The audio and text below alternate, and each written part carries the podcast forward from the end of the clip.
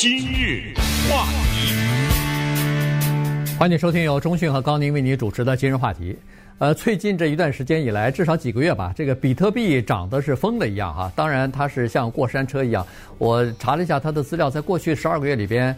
它最低的时候是每一枚比特币是四千一百来块钱吧，嗯，呃，最高的时候是四万一千多，所以呃基本上是十倍哈，涨了十倍。今天早上是三万九，哎，今天早晨三万九，但是在前两天的时候跌到三万三啊，然后一下又涨到三万九，今天好像一下涨了百分之十三还是多少？反正不管怎么说吧，这个比特币现在已经变成一个非常疯狂的一个投机性的。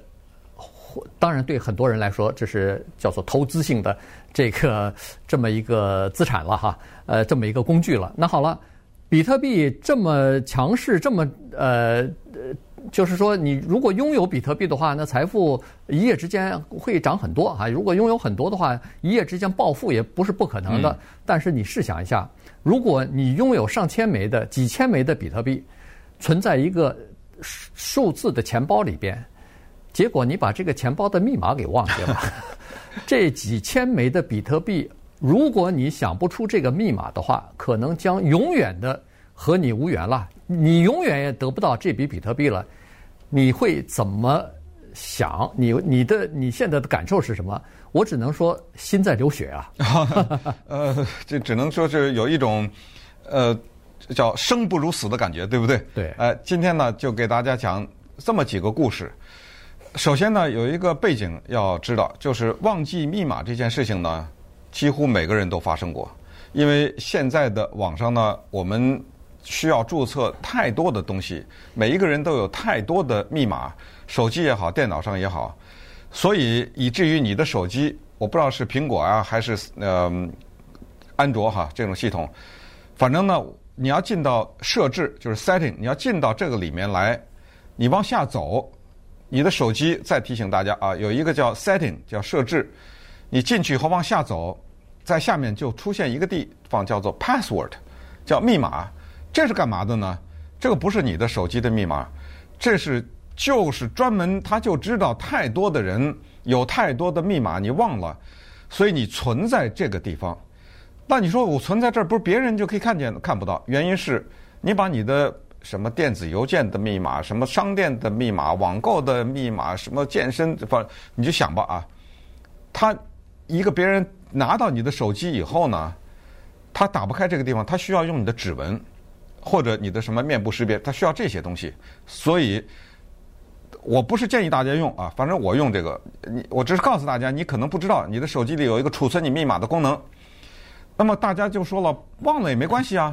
我们常常有忘了密码，你再发一个就完了嘛。嗯，对，对不对？在任何的一个网上都有一串话，叫做“如果你忘了你的密码的话，没关系，反正你的电子邮件是你的，我就再发给你一个，你用我这个进去，进去以后你再改嘛，不就完了吗？”可是比特币这个情况是这样的，在这个地球上只有一千八百五十万枚比特币，它不像说政府印钱，它没了，呃，就就这么多。对，呃，所以呢。它的保护措施使得你的这个密码系统啊，就跟任何你所知道的密码系统都不知道。它一旦设置了以后，它只允许你尝试十次，十次以后你都猜错的话，永远消失了。那么我们就从一个叫 Thomas 的一个德国人，现在他住在旧金山，从他的故事开始讲起，然后再跟大家解释为什么你只能试。十次，咱们看一看这个刚才说的生不如死的 Thomas 是怎么一回事儿？对，Thomas 呢，他是在旧金山哈，现在他尽管是德国的工程师，但是他在旧金山是一个软体开发的工程师，呃，软体设计的这么一个工程师。他呢拥有七百呃七千零二枚比特币。当时的价值，呃，就是他丢失这个比特币密码的这个，呃，当时他算的这个价值呢，大概是两亿两千万左右。如果现在按四万块钱来算的话，还不止了，对对吧？对，超过两亿八千万了。那么好了，他的当时他是这样子哈，一个你的这个比特币呢是放在你的一个数位钱包里边，数码的钱包里边，但是这个钱包有一个。钥匙，这个钥匙是私人定制，全世界只有这么一份儿，只有你知道，没有任何一个人知道。尽管你有的时候上网的时候，你需要验证你的这个钥匙对还是不对，但是验证那个系统，包括帮你存这个呃比特币数码钱包的这个机构或者是交易商什么的，他们都不知道你的这个钥匙是什么，可能是一串数字，可能是加密的一些什么东西啊。所以，就是你自己的想的吧，对对不对？就是你自己的东西，或者他给你，就是通过他的复杂的算法。因为你自己想可能都满足不了他的要求，他是给你，他通过他非常复杂的算法，给你给了你一串这个你私人的钥匙，这个钥匙呢是一串数字加上反正各种各样的东西吧，你可以想象得出来，这种加密的东西，你可能像什么电脑骇客之类的试多少次他也试不出来，从来破不了，因为它安全起见嘛。于是呢，这个呃叫做。Stephen Thomas 的工程师呢，他就把这个这个呃数码数码钱包啊，包括这钥匙的这个数码钱包呢，存在了一个装置里边，一个硬盘里头。这个硬盘叫做 i，呃，key，i Key 哈铁呃铁钥匙，存在这个数这个硬盘里了。但是这个硬盘它设了一个密码，这个密码呢，它写在一张纸上，当时是写在一张纸上，但是不晓得为什么。在清理，在某一次清理什么的过程当中，把这张纸片给丢了。因为，因为我们都知道，很多人都建议你最重要的密码千万不要存在你的什么电脑里头。嗯嗯。呃，因为有的时候骇客可能会偷到你的电脑里头。其实最保险的是谁也不知道，你夹在一本书里，或者你反正不管怎么。呃，别别乱建议啊！别乱建议。反正就是只有你一个人知道，而且没有上网。每一本书我都打开看。对，没有人可以上网窃取到的这个东西。所以呢，你写在一张纸上。你藏在一个别人不知道的地方，那应该是最安全的，对不对？网络骇客他也不知道，结果没有想到的是，他把这张纸给丢了。而这张纸丢的还不是现在丢了，几年了丢了。对，在过去的大概三四年里面呢，他应该说是没有睡够一个完整的觉，这晚上。为什么呢？因为我们每一个人，当你自己给你自己想一串密码的时候，可能最终我们要面对这样一个现实。这个是生活当中我们常说的那句话：一个人的优点，同时就是就是他的缺点一样啊。越安全、越保密的密码，越麻烦，越难记，对不对？对。最容易的密码一二三四五六七，对不对？你永远忘不了。那没人用一二三，不过说实话，还真的有人用一二三四五六七啊。嗯。所以他当时不知道是绞尽脑汁是想了一个什么怪的密码，怪到这样的程度，以至于必须写在纸上，他是背不下来的。呃，这张纸一丢，麻烦了。刚才讲过，比特币只允许你试十次。在过去的这些年呢，它是这样的：他坐在一个地方，先 先想，呃，可能是我妈妈的生日，呃，加上有一次我去什么地方旅游的那个，我这瞎说了啊，那个城市的名字的第一个字母的开头，再加上一个英文的惊叹号，再加上一个，啊，反正就想好，我我估计可能是这个，因为他还有别的账户嘛，他还有别的电子邮件什么的，我先试一次。就打进去了，砰的一按，人家出现一行字错，得了，剩九次了。对，过了比如说一个月或者什么，他想啊想啊想啊，再来打进去了，不对，剩八次了。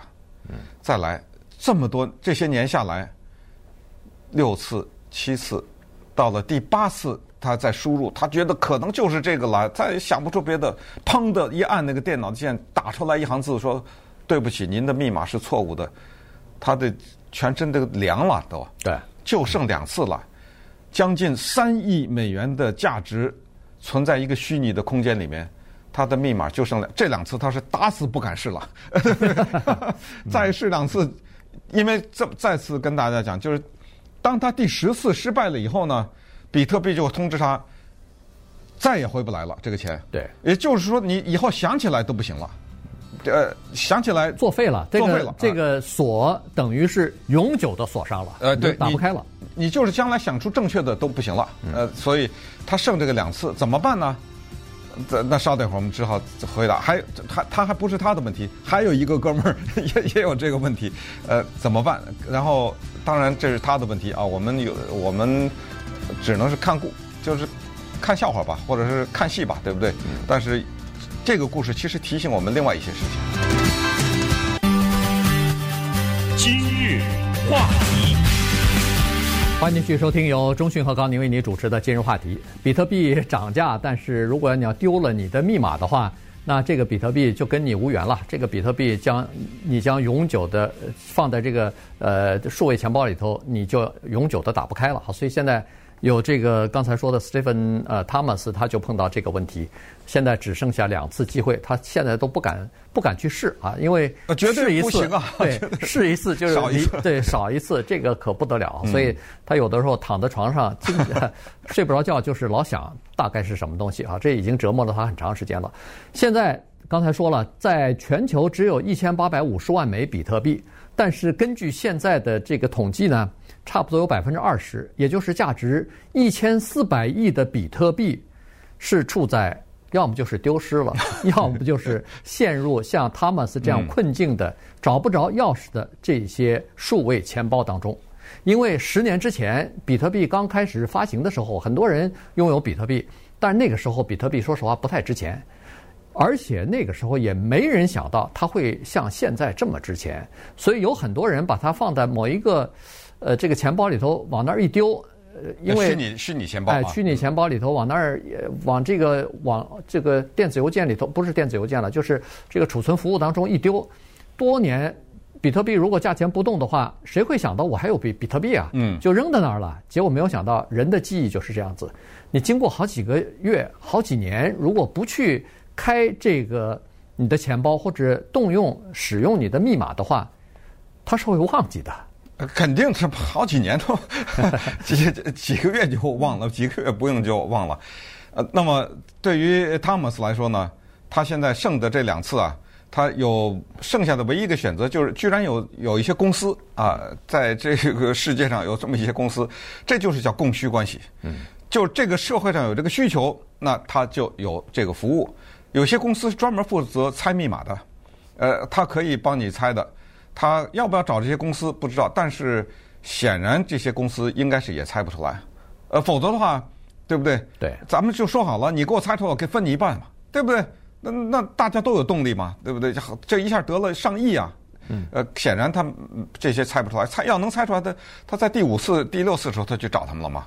呃，对不对？就只是告诉大家有这么一些公司，包括这些公司的这个发言人，他们也说，他说比特币的这个防护，我们真的。没办法，太厉害了。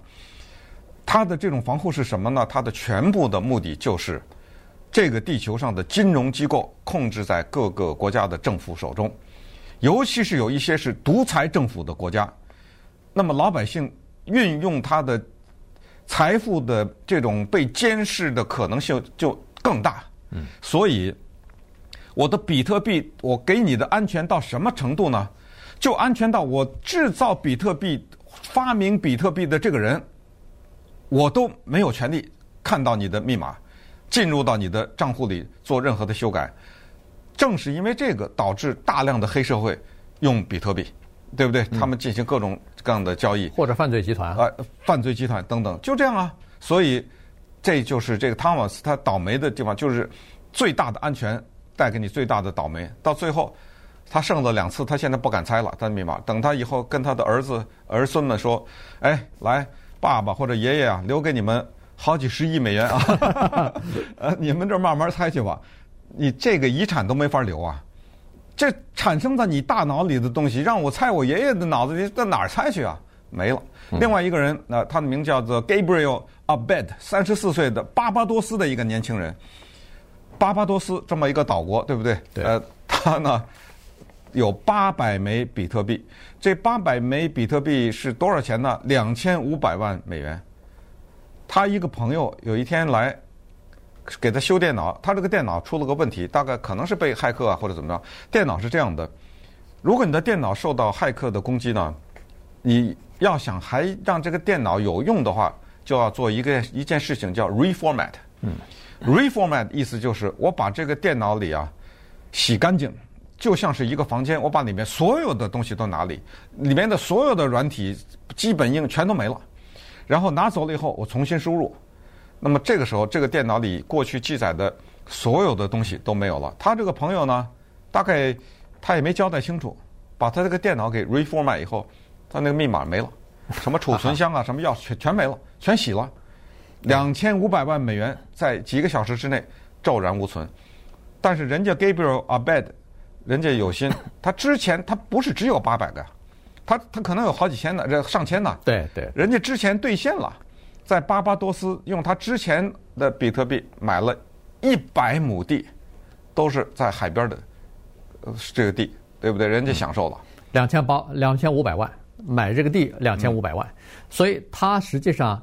狡兔三窟，他把这个币，他把比特币分成好几好几摊儿啊，存不同的存，对对对，不是像另外那个 Thomas 七千零二枚全部放在一个地方去哈，放在一个这个钱包里头，那这个钱包锁住了以后，你真的是连一点儿办法都没有。你的意思说是两千在那儿，三千在那儿，一千在那儿，对不对？对，可能这样的话呢，哪怕忘了一摊儿，咱还有其他几摊儿呢，对不对啊？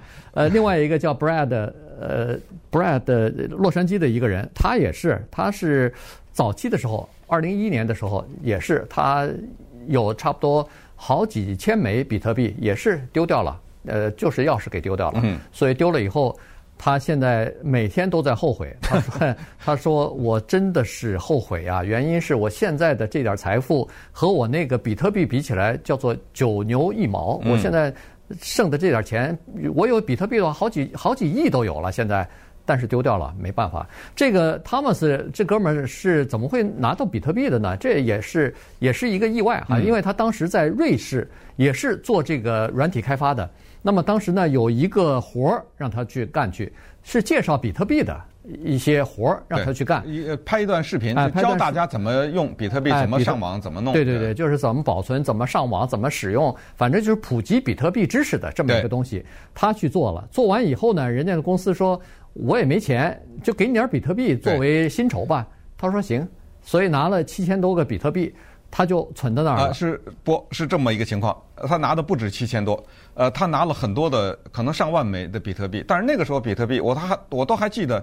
曾经有过八块钱一枚的啊，还有过那个时候呢，所以给了可能上万枚。为什么呢？因为在这个故事结尾的时候呢，有一个大家意想不到的转折。呃，这个呢，我们也就是说，呃，替这个汤姆斯呢挽挽回一点，就是当时这家公司给了他很多的比特币，不止这七千，但是有这个七千零二枚呢，他就是他在他是花了一些，你知道吗？啊，呃，他他他花了一些，弄了一些，按照这个汤姆斯自己讲呢，就是说。这些比特币他已经拥有的没有忘记密码的那个比特币呢，那些钱是他这辈子都花不完的。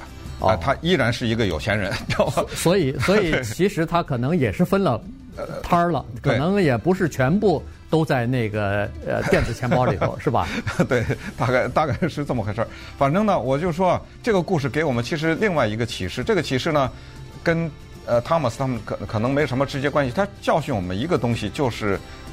这东西你想到底还是个身外之物啊，对不对？嗯。呃，也就是说，听着挺大，损失了几亿，但是你没有这几，你就说你的幸福、你的快乐不应该建建立在这几亿上面，就是这个意思，对不对？呃，所以我的意思说，你丢失了坦然、就轻轻淡淡的一笑，对不对？我还有饭吃，我还有张床可以睡觉，对不对？我的生活不能因为这点钱来操纵我的快乐。不应该被这些钱操纵，不管是十块钱还是一亿。